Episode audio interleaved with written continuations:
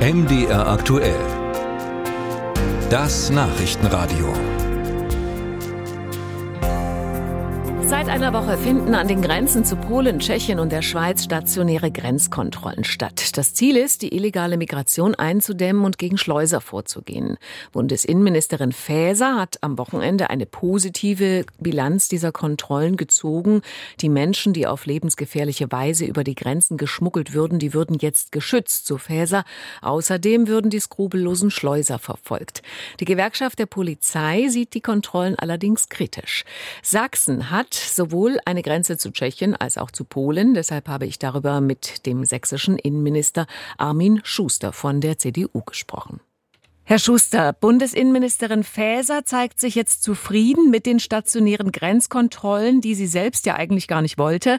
Wie sehen Sie es? Wird die illegale Migration dadurch wirklich eingedämmt?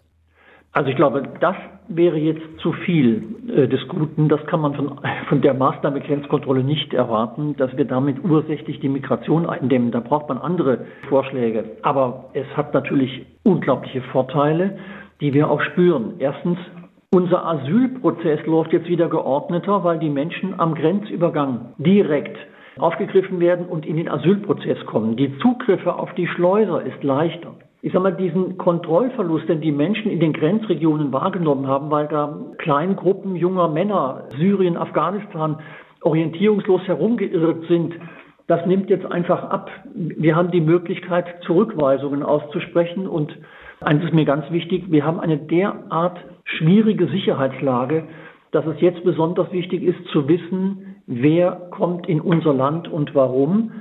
Und letzter Aspekt, dass so viele Menschen bei uns ankommen, liegt ja auch daran, dass das Schengen-System nicht funktioniert, dass viele Schengen-Partner scheinbar auch durchwinken.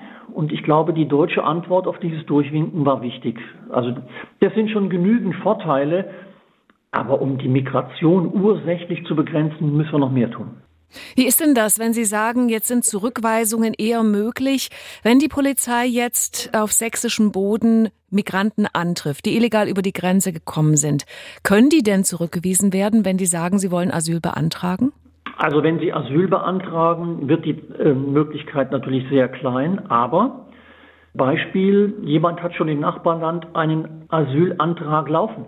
Das gibt Möglichkeit, also Polen und Tschechien. Zweitens, jemand hat in Deutschland ein Aufenthalts- oder Wiedereinreiseverbot, weil er schon mal abgeschoben wurde oder weil schon mal ein abgelehnter Asylantrag da war. Das sind Fälle, in denen schon zurückgewiesen werden kann, ganz zu schweigen, wenn es um Straftäter etc. geht.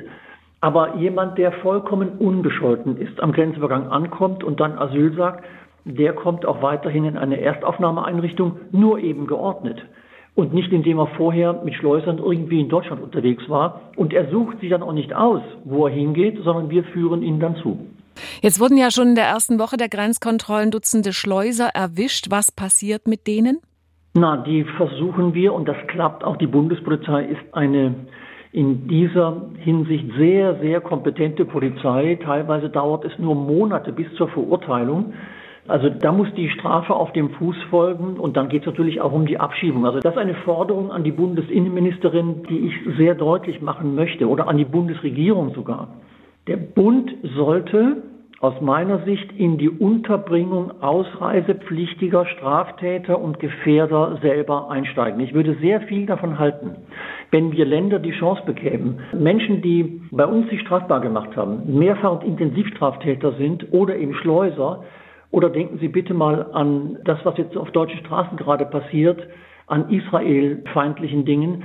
Für solche Menschen bräuchte der Bund Ausreisezentren, wo wir sie zuführen und das Auswärtige Amt mit seiner diplomatischen Wucht eben auch dafür sorgt, dass wir nach Afghanistan, Syrien, Tunesien oder wohin auch immer abschieben können. Nicht jeden, aber vor allen Dingen diese Gruppe der Straftäter. Zuständig da wären Innenministerin Faeser und Außenministerin Baerbock. Wie viel Hoffnung haben Sie da mit Blick auf die Vergangenheit? Naja, die Bundesregierung ähm, bewegt sich ja dann doch, leider immer sehr spät, aber ich muss ganz ehrlich sagen, ich sehe erste wirklich gute Signale.